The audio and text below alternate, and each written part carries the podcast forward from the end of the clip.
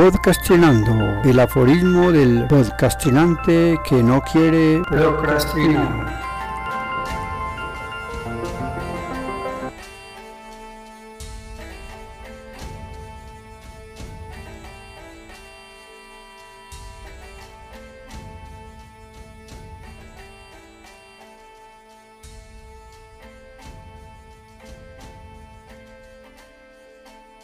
Aforismo número 13 de la quinta temporada.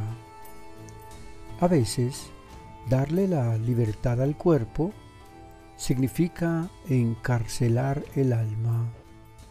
3. Rejas en la piel. Cuando terminé de tomar el plato de caldo, lo descargué vacío en el suelo de la cama. Alcancé a notar que Kira, el husky de la tía, comenzó a lamerlo con asiduidad. El griterío me sacó del sopor.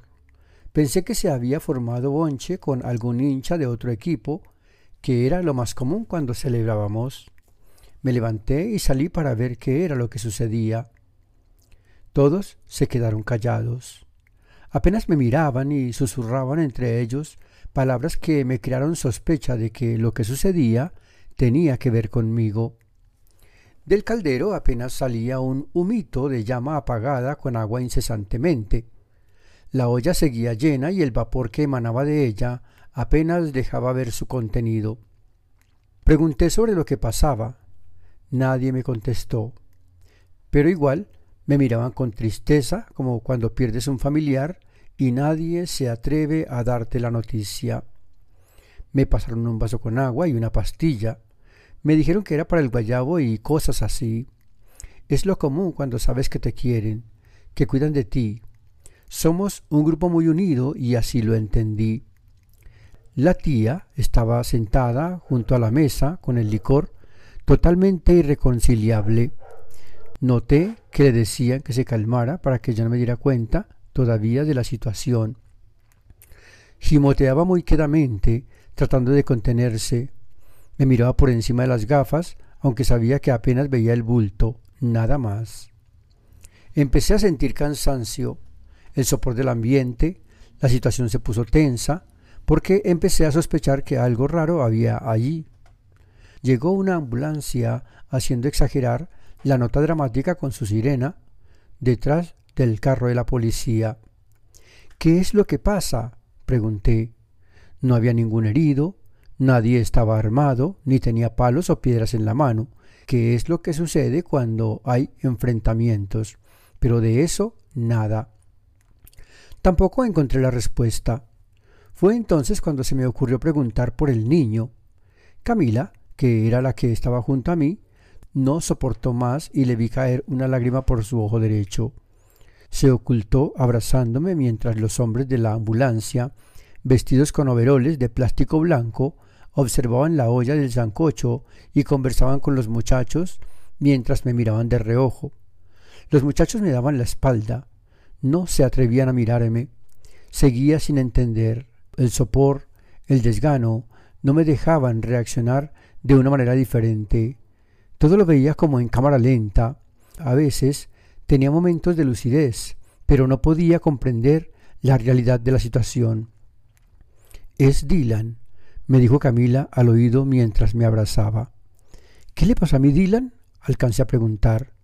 Alcancé a ver a Roberto, que llegaba en la moto. Corrió hacia mí con la intención de agredirme. No entendí bien por qué.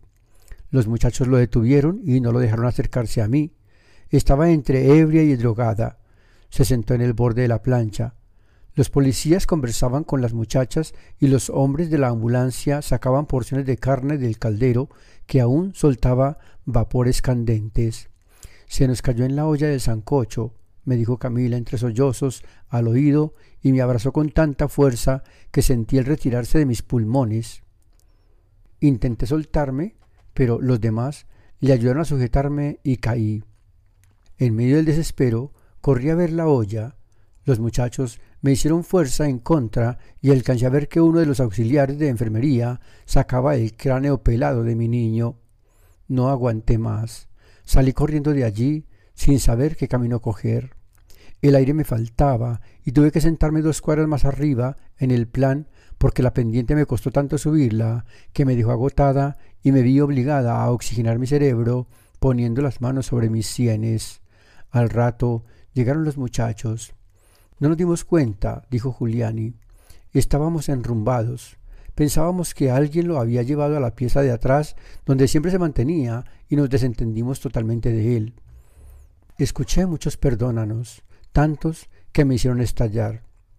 Roberto me demandó por negligencia. La policía vino por mí y me llevaron a la cárcel de Pedregal. No tenía cómo pagar un abogado y la que me asignaron no hacía más que recriminarme el haber dejado al cuidado de una ciega y otros niños que no tienen nada de experiencia en el asunto de manejo de niños. Que el caso lo veía complicado, pero que iba a tratar de sacarme de allí como fuera. Me daba ánimos, buenos ánimos. Allí conocí a Marlene, que compartía celda conmigo. Me contó de su tragedia y lo mucho que deseaba salir de allí. Había matado a su esposo porque el tipo la vendía a sus compañeros de trabajo por licor. Los llevaba a la casa y cuando estaba bien bebido se hacía el dormido. Era cuando los compañeros aprovechaban y subían al cuarto para abusar de ella de la manera más aberrante. Un día, que también llegó borracho, pero solo, quiso reclamarle por su infidelidad. Puta, usted es una puta, le decía. Ella estaba cocinando y sin pensarlo dos veces le enterró la puñalada justo a un lado del esternón en la tercera costilla, dándole directo en el corazón. El hombre se llevó la mano al puñal en medio de la borrachera y cayó de lado, dejando el reguero de sangre por toda la cocina.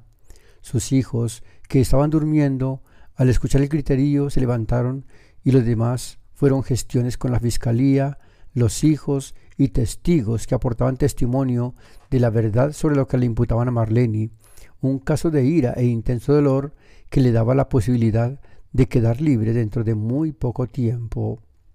Ella me enseñó el chat con las toallas, que me gustó mucho porque yo, que no era amante de la escritura, tuve que aprenderme a punta de señales el abecedario y la simbología del lenguaje intramural.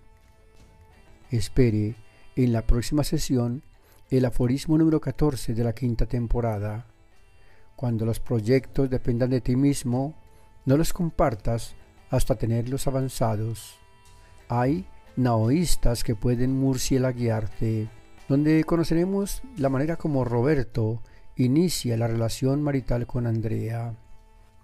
Continúe este año disfrutando de los aforismos del podcastinante que no quiere procrastinar, con el deseo de que pasemos muchas prosperidades en el año 2022. En febrero, la propuesta de historias a partir de canciones llevadas a la literatura, donde las canciones se convierten en herramienta literaria que recrean historias de vidas reales o inventadas en las que ustedes pueden compartir la historia de su vida tomadas de los recuerdos y esas vivencias que nos llevan al pasado cada que las escuchamos.